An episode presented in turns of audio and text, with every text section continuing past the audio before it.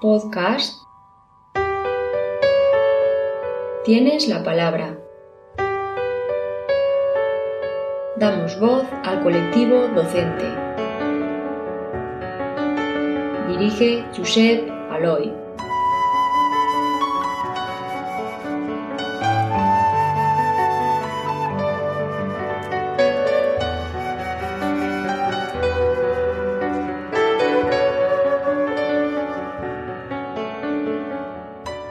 Quieres participar en el podcast Tienes la palabra, ponte en contacto a través de WhatsApp o Telegram en el 691 489172.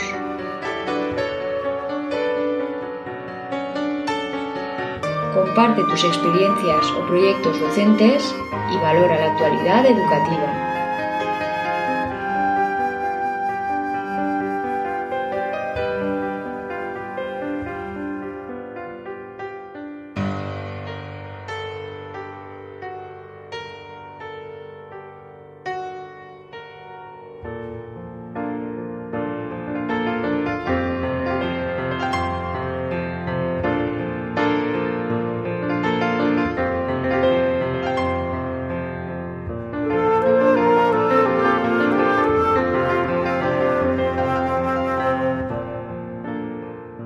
Damos la bienvenida a este espacio asertivo, en el cual damos la palabra a profesionales del ámbito docente.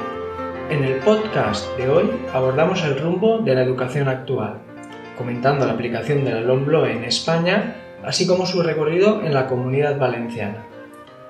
Nos centraremos especialmente en la etapa de secundaria, donde acontecen cambios en aspectos relevantes, evaluación y promoción, competencias o trabajo por ámbitos, entre otros. Para ello contamos con la presencia de Ángel Vallejo, profesor y jefe del Departamento de Filosofía en el IES San Antonio de Benajever y miembro de la Comisión de Educación de la Red Española de Filosofía. Ángel, un placer tenerte con nosotros. ¿Qué tal? Muy bien, pues nada, el placer es mío. Aquí estoy dispuesto a responder en la medida que pueda a vuestras preguntas. Perfecto. Iniciamos. Tienes la palabra. Para entrar en materia y con la finalidad de poner en contexto a nuestra audiencia, trasladaré unas líneas a modo de diagnóstico de la educación, desde una perspectiva objetiva y creo que compartida ampliamente. En la actualidad se constata indiscutiblemente una demora con los nuevos tiempos. Se está generando una brecha cada vez mayor que revierte negativamente en las oportunidades de las futuras generaciones. Entiendo que es imprescindible para nuestra sociedad un sistema educativo con las máximas fortalezas, con el cual se logra avalar los proyectos de vida de todo el estudiantado. En este sentido, un reto importante es conseguir, de modo sincronizado, la excelencia y la equidad. Durante el presente curso 21-22 persisten unos recursos exiguos, que además de cargar todo el peso en las espaldas del colectivo docente, impiden el avance y conllevan retrocesos en algunos ámbitos educativos. Es imprescindible una apuesta clara desde las administraciones, para abordar los desafíos estructurales de la educación actual, proporcionando los recursos pertinentes para alcanzar una revitalización propia en la enseñanza-aprendizaje. En particular, una normalización de la ratio estructural en los grupos clase revertiría decisivamente en la mejora de la atención al alumnado, en el rendimiento académico, así como también en la regeneración pedagógica desde la raíz. Es indudable el papel principal que representan los equipos docentes en la innovación e implementación de una pedagogía digital conveniente. Por otro lado, en lo referente a la legislación educativa, en nuestro país es manifiestamente inestable. Han sido aprobadas ocho leyes orgánicas en los últimos 40 años. LOECE, LODE, LOCSE, LOPEG, LOCE, LOE, LOMCE y la última, el 29 de diciembre de 2020, LOMLOE. Este hecho evidentemente no constituye una adecuada coyuntura para que nuestro sistema educativo despliegue una cultura de calidad y alcance un resultado óptimo. Es patente que deberíamos disponer de un marco normativo conciso y perenne. La LOMLOE representa otra oportunidad perdida. Constituye una ley orgánica de educación incompleta, gestada y tramitada sin negociación, además de sin consenso durante el curso actual adquieren vigencia el articulado relativo a la evaluación y promoción de las diferentes etapas, en el que se observa, en ocasiones, poca precisión e incluso ambigüedad. Es un ejemplo la evaluación y promoción del alumnado en la etapa de secundaria. Artículo 28, apartado 3, que dice textualmente. Los alumnos y alumnas promocionarán de curso cuando el equipo docente considere que la naturaleza de las materias no superadas le permita seguir con éxito el curso siguiente y se estime que tiene expectativas favorables de recuperación y que dicha promoción beneficiará su evolución académica. Continúa el artículo. En todo caso, promocionarán quienes hayan alcanzado los objetivos de las materias o ámbitos cursados o tengan evaluación negativa en una o dos materias. Y por último concluye. Los proyectos educativos de los centros regularán las actuaciones del equipo docente responsable de la evaluación, de acuerdo con lo establecido por las administraciones educativas. Ángel, ¿qué opinas? Tienes la palabra.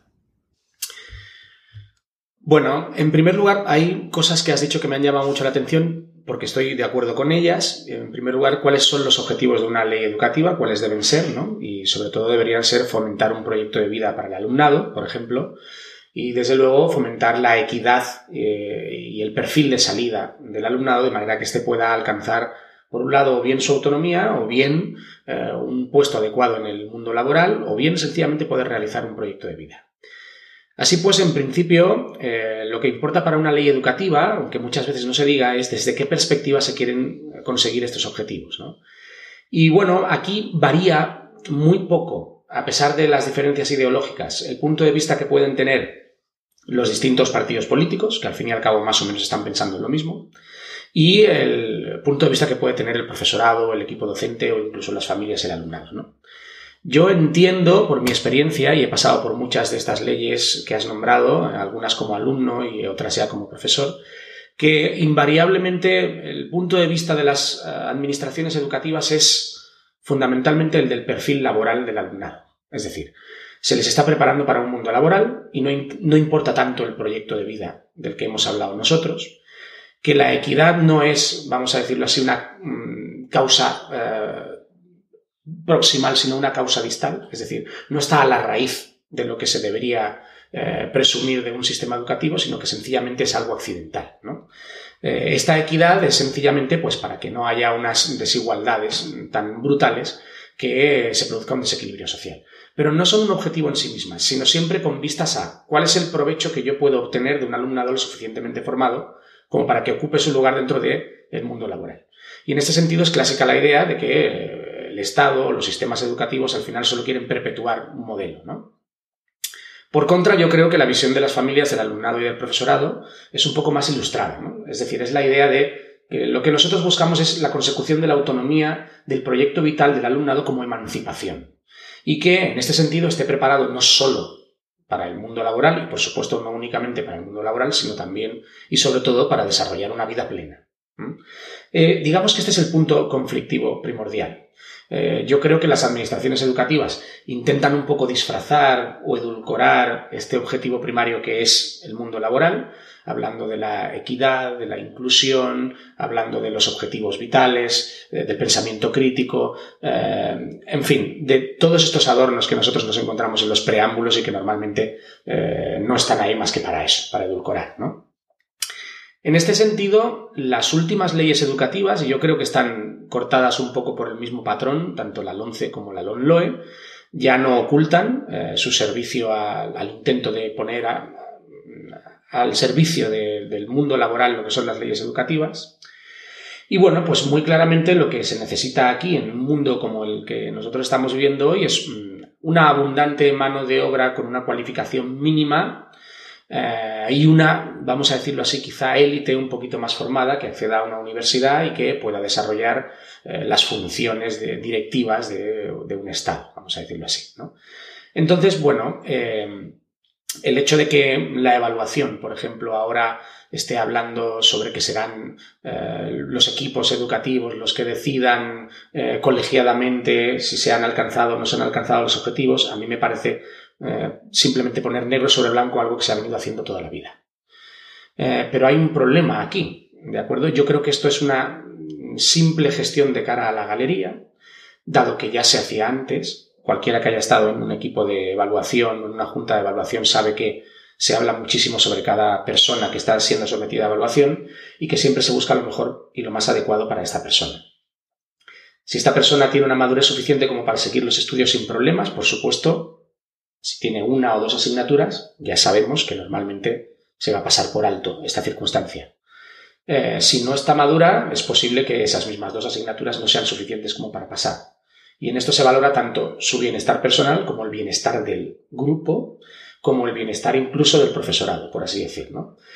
Mm, naturalmente esto pertenecía un poco al ámbito esotérico, estaba fuera del alcance o de la vista mm, de los que no eran profesionales de la educación. ¿Por qué? Tenía una utilidad, y es decir, que el alumnado solo debía jugar con la consecución de los objetivos que se le exigían. Es decir, no podía contar con la idea de que, bueno, al fin y al cabo ya me aprobarán porque están obligados a hacerlo. Si nosotros estamos poniendo esta posibilidad de que el alumnado eh, simplemente reclame esos derechos que la ley refleja negro sobre blanco, lo único que estamos haciendo es ponernos palos en las ruedas en la auténtica evaluación. Con esto, bueno, pues eh, en fin, lo que me parece a mí con respecto a, la palabrería eh, de las leyes educativas, que es un poco a veces también esotérica, es un poco hermética, es un poco escolástica. Eh, también viene a poner nombre a cosas que ya se hacían. Por ejemplo, eh, las competencias eh, son cosas que nosotros siempre intuitivamente sabíamos a qué nos estábamos refiriendo cuando estábamos evaluando. El hecho de que se quiera reflejar todo en una ley muy claramente es sencillamente para dejarnos muy poco margen de operatividad, aun cuando se dice que lo que se quiere es precisamente dejar en manos del profesorado, de los equipos directivos, ¿no? la gestión de los centros.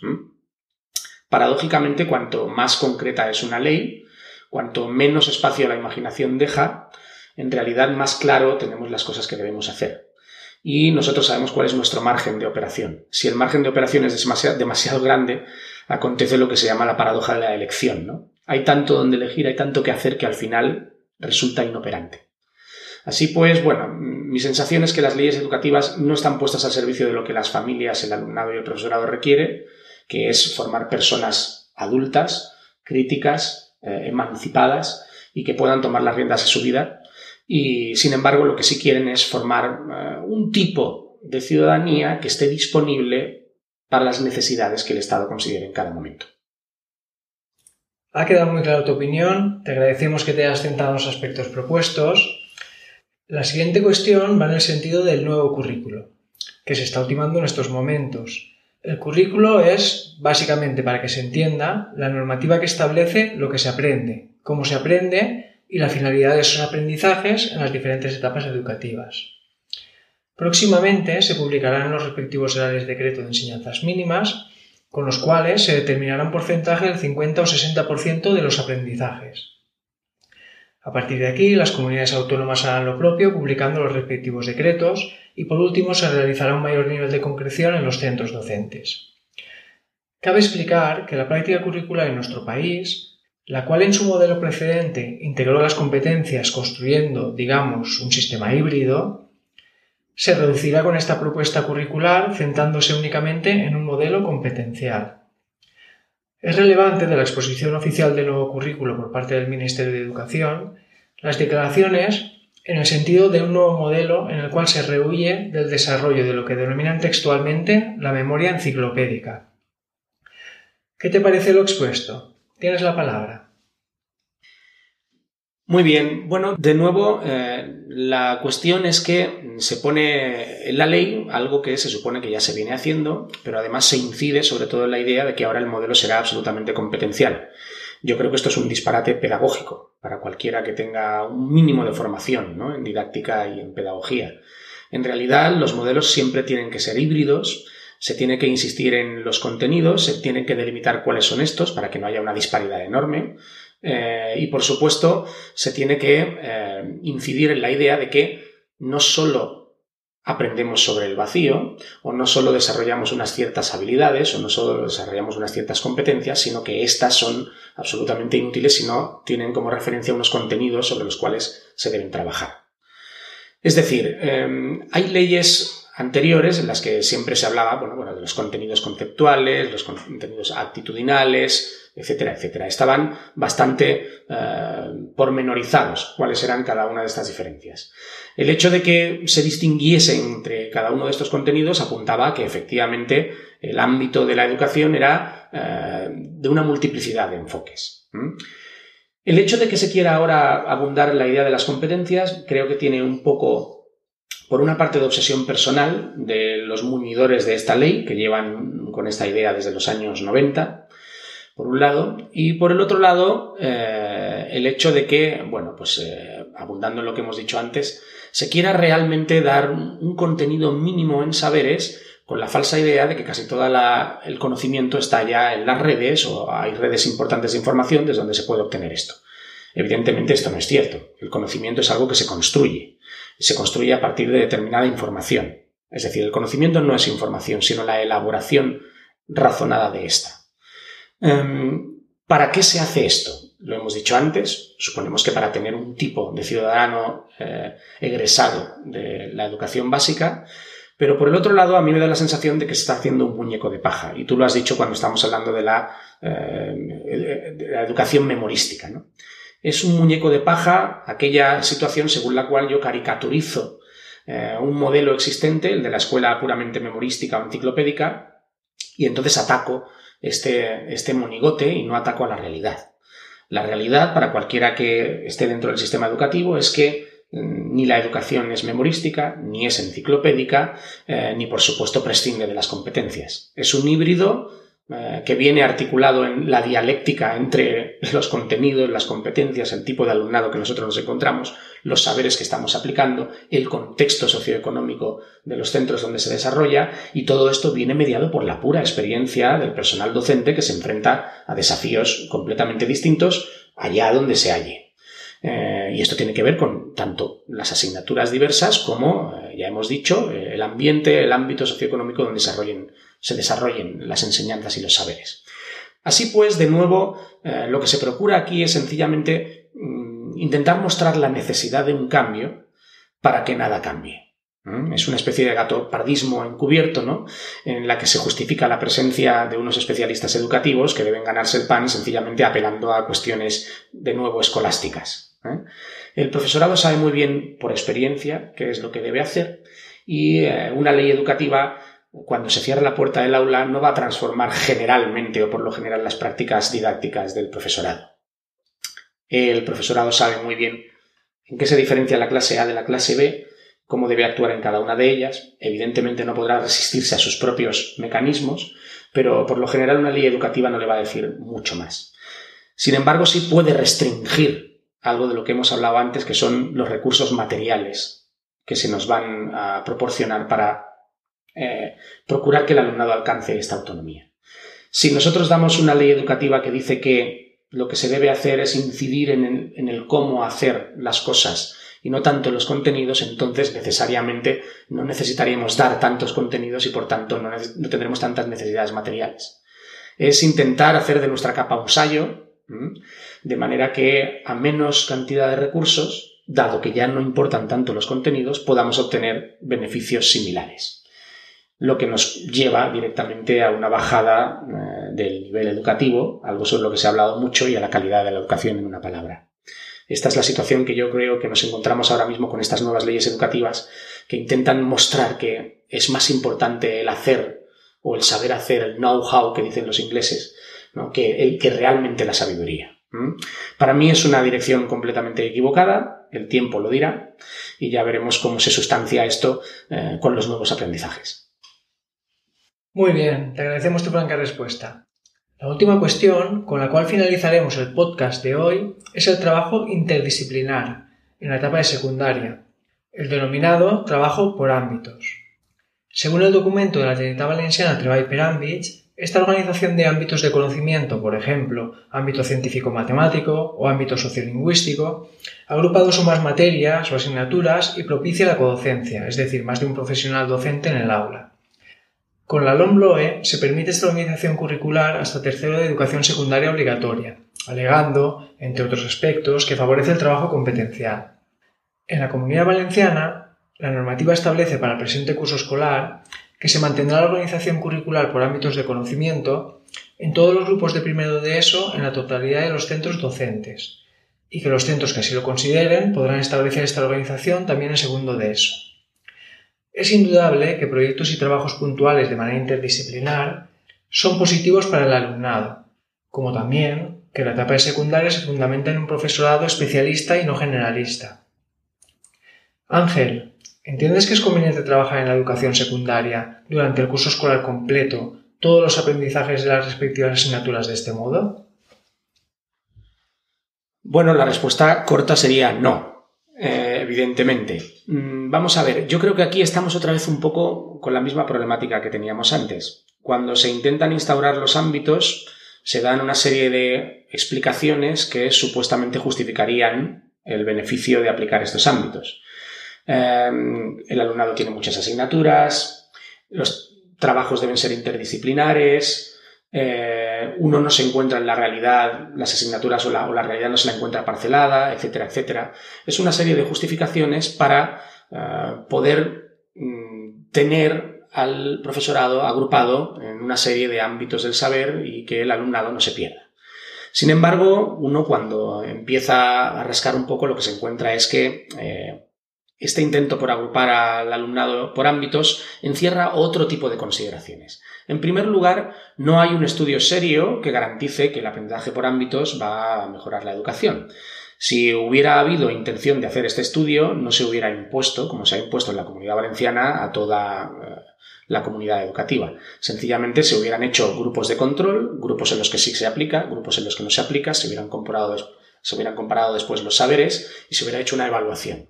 Sin embargo, se ha impuesto para la totalidad eh, de la comunidad educativa y bueno, ya veremos cuáles son los resultados.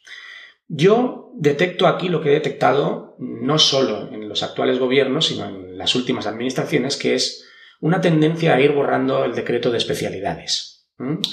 Es decir, eh, dado que hay problemas demográficos y después de un boom vamos a tener cada vez menos alumnos, es conveniente que el profesorado vaya adaptándose a esta nueva realidad de manera que pueda dar más de una asignatura. Eso por un lado.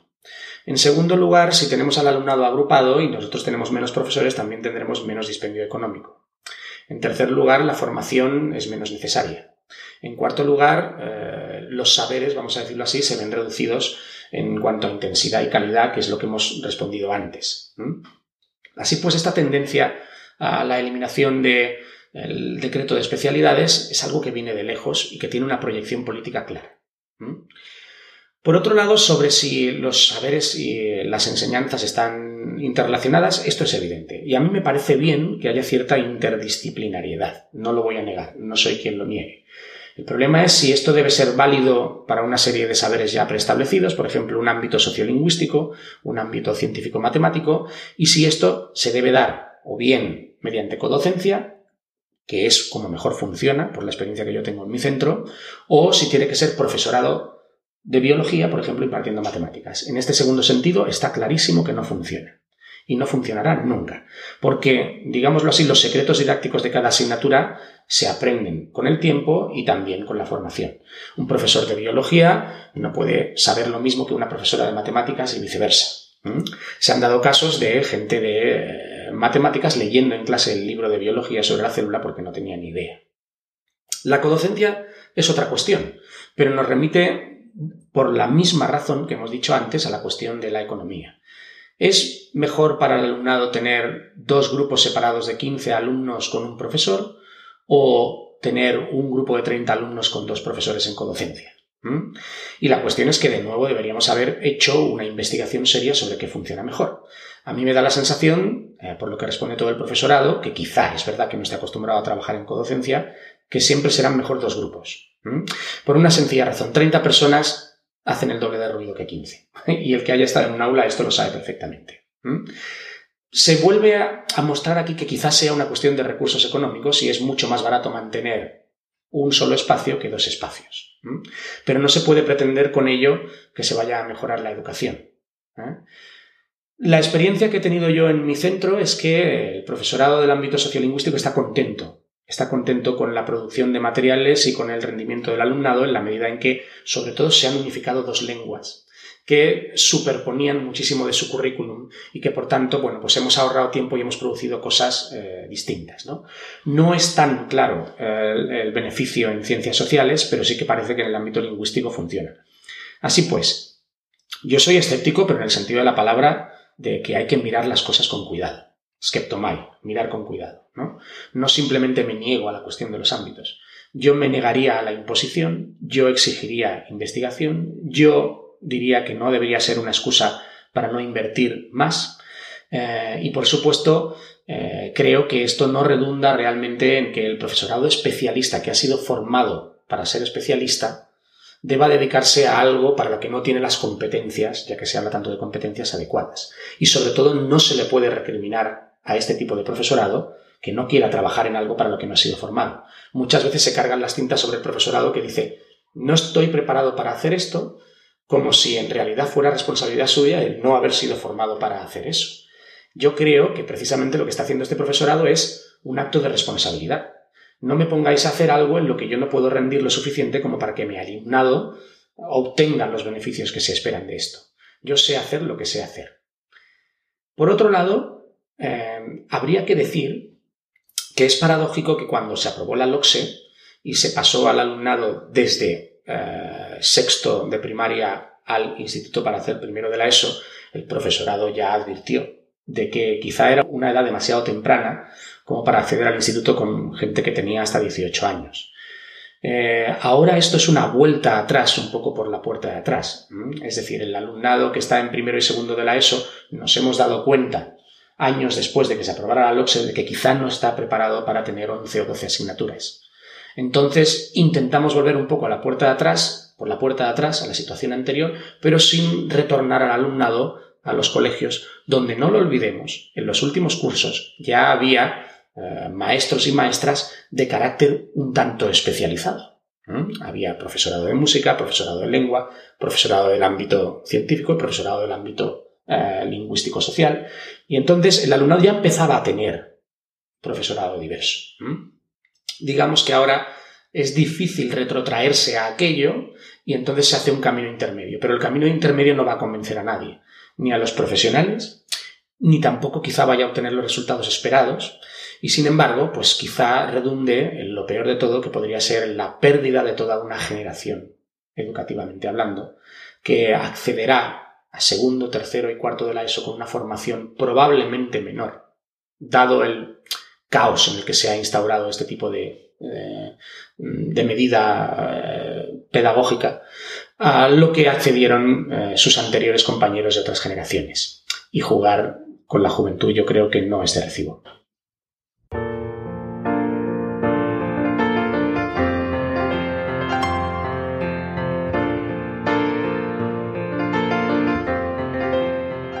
Hemos escuchado en el podcast de hoy la opinión de Ángel Vallejo, Agradecemos tus aportaciones y nos despedimos, como no puede ser de otro modo, poniendo en valor tu dedicación, así como la de todo el colectivo docente. Os queremos transmitir desde Tienes la Palabra toda nuestra energía, esperando generar sinergias asertivas que os ayuden en vuestra labor. Volveremos en breve, hasta pronto.